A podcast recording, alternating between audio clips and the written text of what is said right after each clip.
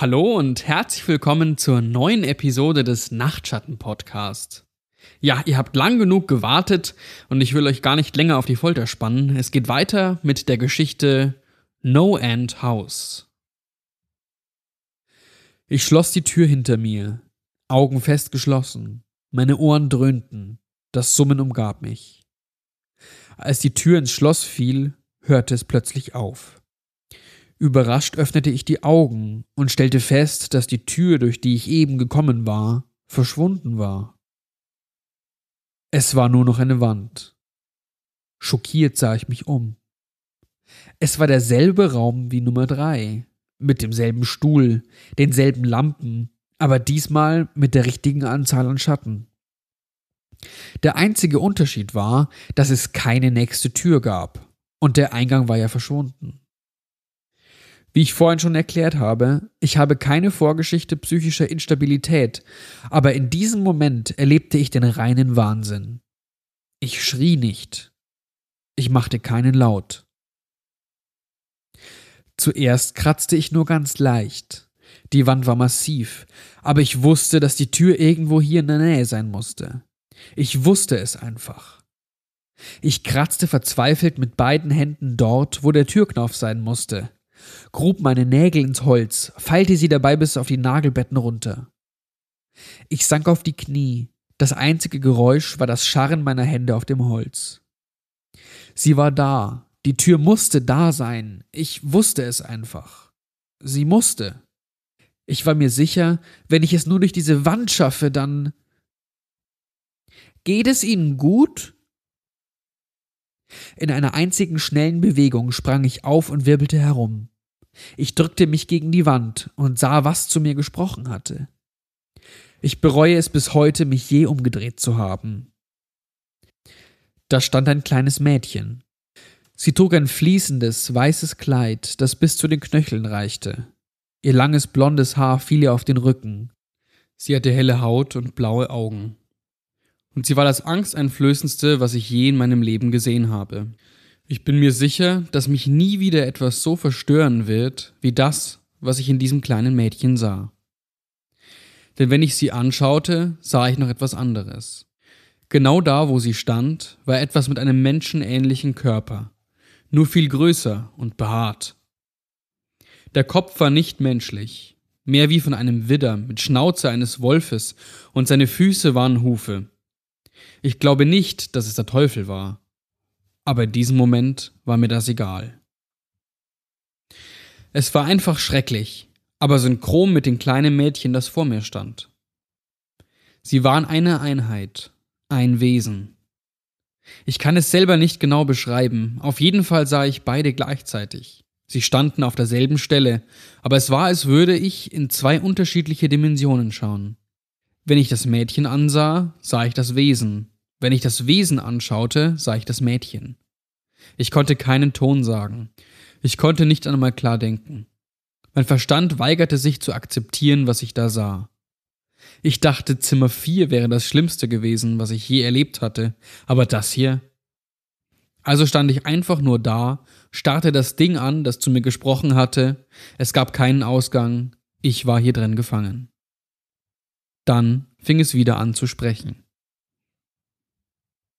David, du hättest nicht herkommen sollen. Ich hörte zwar die Stimme des kleinen Mädchens, aber das Wesen schien direkt in meinem Gedanken zu reden. Ein Geräusch, das ich erst gar nicht versuche zu beschreiben. Die Stimme wiederholte diesen einen Satz, immer und immer wieder, in meinem Kopf, und ich konnte nur zustimmen. Ich wusste nicht, was ich tun sollte. Ich wurde langsam verrückt, trotz allem konnte ich meinen Blick nicht von der Kreatur lösen, die vor mir stand. Ich sackte zu Boden, dachte schon, ich wäre ohnmächtig geworden. Aber das Zimmer ließ es nicht zu. Ich wollte nur noch, dass es vorbei ist. Das Ding starrte auf mich herab, wie ich auf der Seite lag, die Augen weit aufgerissen. Direkt vor mir rollte eine Aufziehratte aus dem zweiten Zimmer vorbei. Das Haus spielte mit mir, aber aus irgendeinem Grund riss mich diese Ratte aus meinem Delirium. Ich sah mich noch einmal im Zimmer um. Ich würde hier irgendwie rauskommen. Ich war fest entschlossen, dieses Haus lebendig zu verlassen, wegzufahren und nie wieder auch nur drüber nachzudenken. Ich wusste, dass dieser Raum die Hölle war, doch ich hatte nicht die Absicht, mich hier dauerhaft einzurichten. Ich ließ meine Augen durch das ganze Zimmer wandern, es war nicht sehr groß, also hatte ich schnell einen Überblick. Der Dämon verspottete mich, blieb aber da, wo er war. Ich rappelte mich auf alle Viere hoch und untersuchte die Wand hinter mir. Was ich dort sah, konnte ich kaum glauben. Der Dämon war jetzt direkt hinter mir. Ich spürte seinen Atem in meinem Nacken. Er flüsterte noch immer, dass ich nicht hätte herkommen dürfen, doch ich drehte mich jetzt nicht um. In die Holzwand war ein großes Rechteck gekratzt mit einer großen Sieben in der Mitte. Ich wusste, was das zu bedeuten hatte.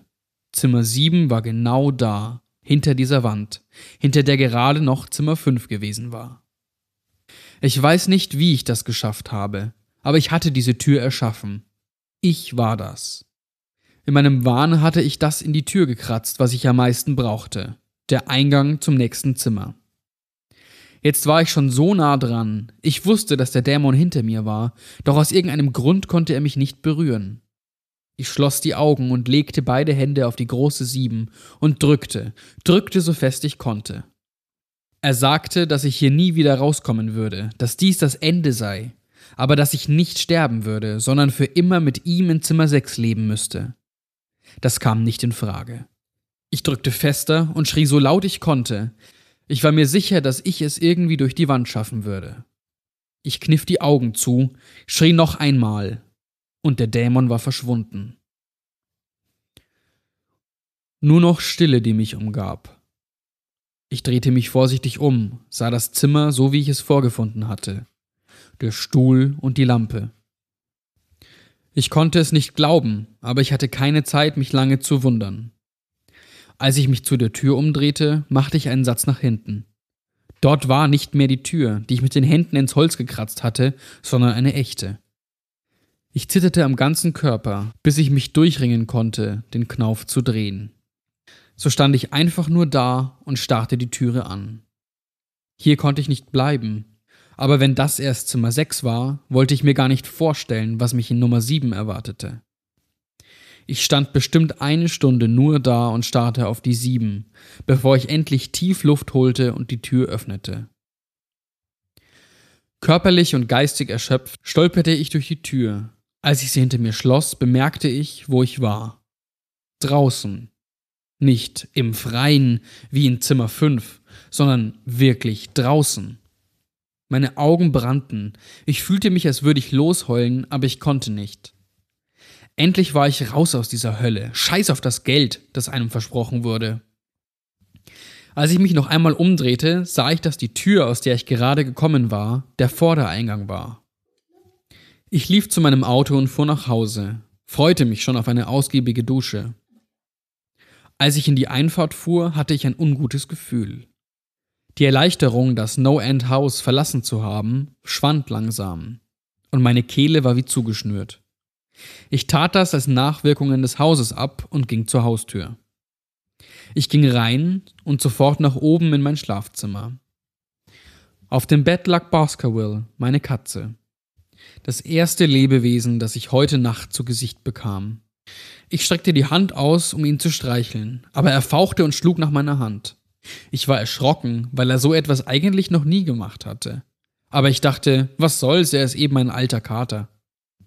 Ich stellte mich unter die Dusche und bereitete mich auf eine, wie ich vermutete, schlaflose Nacht vor. Nach dem Duschen ging ich runter in die Küche, um mir etwas zu essen zu machen. Als ich am Ende der Treppe war, drehte ich mich in Richtung Wohnzimmer, und was ich da sah, wird für immer in meinem Gedächtnis eingebrannt bleiben. Meine Eltern lagen auf dem Boden, nackt und blutüberströmt. Sie waren fast bis zur Unkenntlichkeit verstümmelt, die Gliedmaßen abgetrennt und neben ihren Körpern platziert. Ihre Köpfe saßen auf dem Brustkorb und starrten mich an. Das Allerschlimmste war der Ausdruck in ihrem Gesicht. Sie lächelten, als würden sie sich freuen, mich zu sehen. Ich musste mich übergeben, Schluchzend und würgend stand ich in meinem Wohnzimmer, ohne jede Ahnung, was hier passiert war. Ich meine, meine Eltern wohnten nicht einmal im selben Haus. Ich war am Boden zerstört. Doch dann sah ich sie. Eine Tür, die hier vorher nicht gewesen war. Eine Tür, auf der eine große Acht aus Blut gemalt war. Ich war noch im Haus. Ich stand in meinem Wohnzimmer, aber eigentlich war ich in Zimmer 7. Das Lachen auf dem Gesicht meiner Eltern wurde breiter, als mir das klar wurde. Das da waren nicht meine Eltern, unmöglich, aber sie sahen genauso aus. Und Tür 8 lag hinter ihnen, die verstümmelten Körper versperrten mir den Weg. Ich wusste, dass ich weiter musste, aber in diesem Moment gab ich einfach auf. Die lächelnden Gesichter gruben sich in meinen Verstand und ich konnte mich nicht von der Stelle bewegen. Ich übergab mich noch einmal und brach beinahe zusammen. Dann plötzlich war das Summen wieder da, lauter als je zuvor. Es erfüllte das Haus und brachte die Wände zum Zittern. Es zwang mich weiterzugehen. Ich ging los, langsam. Ich konnte ja kaum stehen. Und mit jedem Schritt in die Richtung meiner Eltern kam mir Selbstmord verlockender vor. Die Wände bebten, als würden sie jeden Augenblick einstürzen, doch die Gesichter grinsten mich unentwegt an. Ihre Blicke folgten mir, während ich langsam voranschlich. Jetzt war ich zwischen den Leichen, nur noch ein paar Schritte von der Tür entfernt. Ihre abgehackten Hände begannen auf dem Teppich nach mir zu greifen, während die Gesichter mich anstarrten. Erneut wurde ich von Panik erfasst und ging schneller. Ich wollte sie nicht sprechen hören. Ich wollte nicht, dass ihre Stimmen denen meiner Eltern glichen. Sie öffneten den Mund. Die Hände waren nur noch Zentimeter von meinen Füßen entfernt. In einem Anflug von Verzweiflung hechtete ich zur Tür, warf sie auf und knallte sie hinter mir zu. Zimmer 8. Ich war absolut am Ende. Nach dem, was ich gerade erlebt hatte, war ich mir sicher, es gibt nichts, was mir dieses verfluchte Haus noch zeigen kann, dass ich nicht auch überlebe. Die Feuer der Hölle. Auf nichts Geringeres war ich vorbereitet. Unglücklicherweise hatte ich unterschätzt, wozu das No-End-Haus noch fähig war. Unglücklicherweise wurden die Dinge noch verstörender, noch entsetzlicher und unaussprechlicher in Zimmer Nummer 8. Noch heute kann ich nicht glauben, was ich dort gesehen habe. Schon wieder eine exakte Kopie der Räume 3 und 6, aber auf dem normalerweise leeren Stuhl saß diesmal ein Mann. Einige Augenblicke wollte mein Verstand es nicht wahrhaben, aber der Typ auf dem Stuhl war ich. Nicht jemand, der mir ähnlich sah. Ich selbst, David Williams. Ich ging näher ran, um einen besseren Blick darauf zu werfen, obwohl ich mir längst sicher war. Er schaute zu mir auf, Tränen in den Augen. Bitte, Bitte tu es nicht. Bitte tu mir nicht weh. Was? fragte ich. Wer bist du? Ich werde dir nicht wehtun. Doch, das wirst du, schluchzte er. Du wirst mir wehtun, und ich will nicht, dass du das tust. Er hatte die Knie zur Brust gezogen und schaukelte vor und zurück.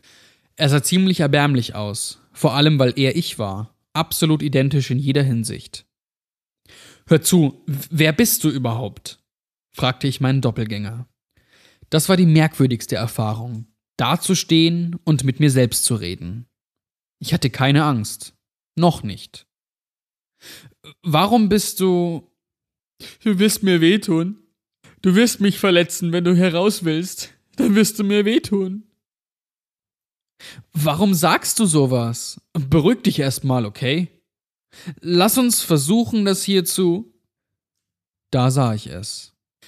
Der David, der dort saß, hatte die gleichen Klamotten an wie ich, bis auf einen roten Flicken auf seinem Shirt, auf dem die Zahl 9 gestickt war. Du wirst mir wehtun, du wirst mir wehtun. Bitte, bitte tu mir nichts. Ich konnte die Augen nicht von der Nummer auf seiner Brust lösen. Die ersten Türen waren schlicht und einfach gewesen. Mit der Zeit waren sie immer zweifelhafter geworden. Die sieben war in die Wand gekratzt von mir selbst, die acht in Blut geschrieben über den verstümmelten Leichen meiner Eltern. Aber die neun, diese Zahl war auf einem Menschen, einen lebendigen Menschen. Schlimmer noch, ein Mensch, der genauso aussah wie ich. David? fragte ich.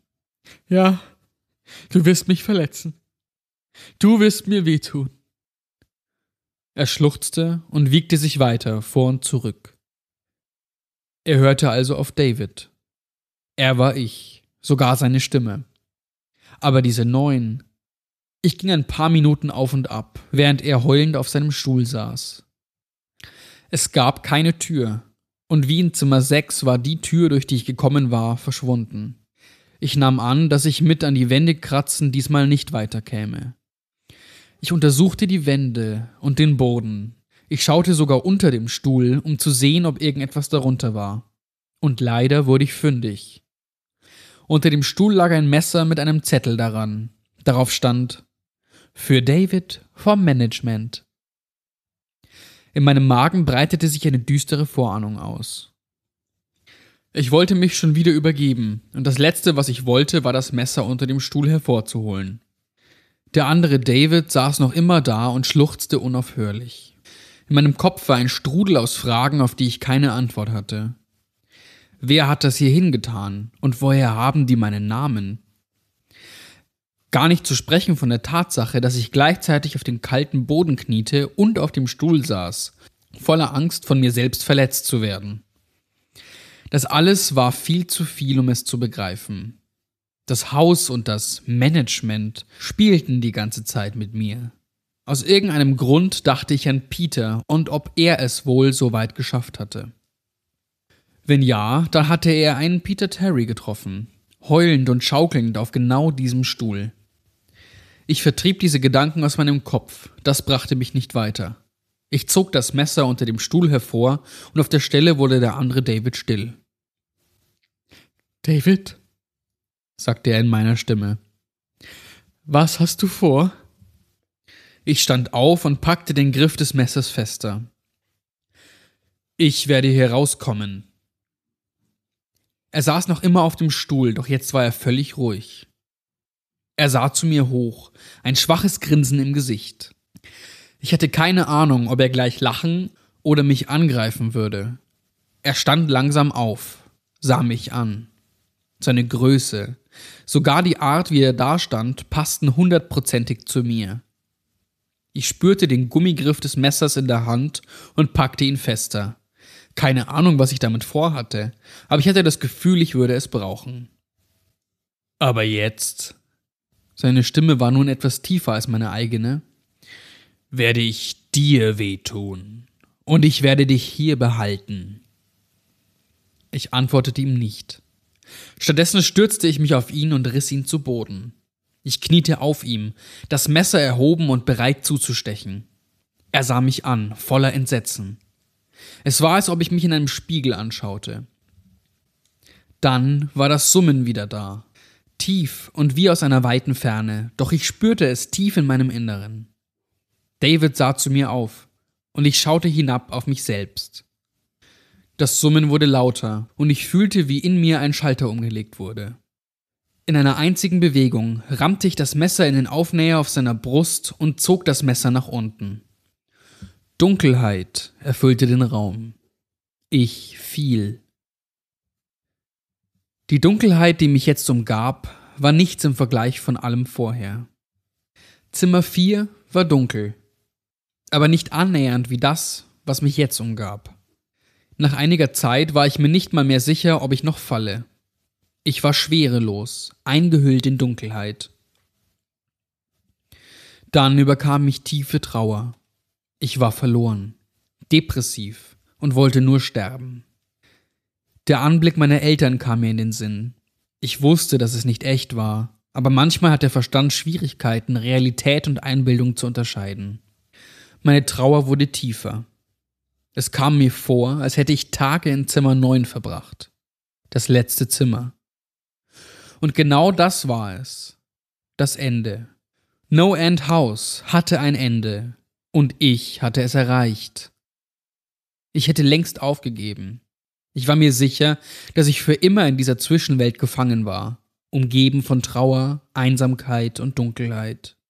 Nicht mal das Summen war noch da, um mich bei Verstand zu halten. Meine Sinne waren verloren.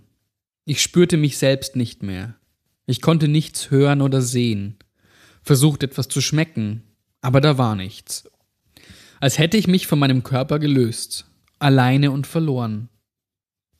Aber ich wusste, wo ich war. In der Hölle. Also war doch Zimmer 9 die Hölle. Doch dann Auf einmal sah ich ein Licht. So ein klischeehaftes Licht am Ende des Tunnels. Ich spürte, wie sich unter mir der Boden näherte, und plötzlich stand ich. Einen Moment lang versuchte ich meine Gedanken und Sinne zu ordnen, dann ging ich langsam auf das Licht zu. Als ich näher kam, nahm das Licht Gestalt an. Der Spalt einer unbeschrifteten Tür. Langsam ging ich durch und fand mich genau da wieder, wo ich losgegangen war. In der Lobby des No End House. Sie sah genauso aus, wie ich sie vorher verlassen hatte. Leer, bis auf die Halloween-Dekorationen.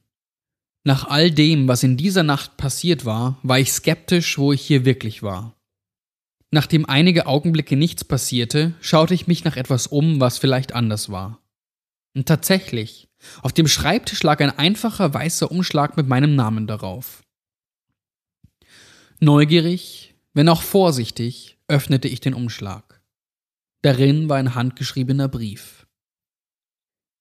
David Williams, herzlichen Glückwunsch. Sie haben das Ende von No and House erreicht. Sie erhalten den versprochenen Preis als Zeichen Ihrer großartigen Leistung. Für immer die Ihren Management. Neben dem Brief steckten 500-Euro-Scheine in dem Umschlag. Ich konnte gar nicht aufhören zu lachen. Ich muss Stunden gelacht haben lachte, als ich zu meinem Auto ging, lachte während der Heimfahrt, lachte, als ich in die Einfahrt einbog, lachte, als ich die Haustür öffnete. Und lachte, als ich die kleine Zehn sah, die ins Holz geschnitzt war. So, wenn ihr im Hintergrund was schnurren hört, das ist unsere Katze Mina. Die hat sich nämlich zu mir gesellt beim Lesen. Ich hoffe, ihr hattet genauso viel Spaß wie ich und Mina und wünsche euch eine schöne Woche und bis zum nächsten Mal. Ach ja, und schlaft gut.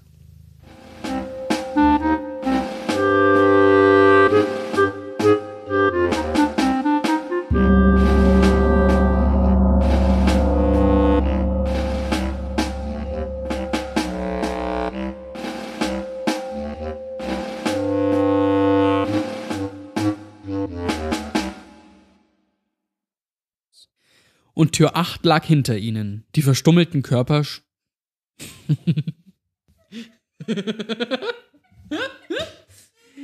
mein Gott. Wie der Zwerg aus Game of Thrones. Die verstummelten Körper. Ja.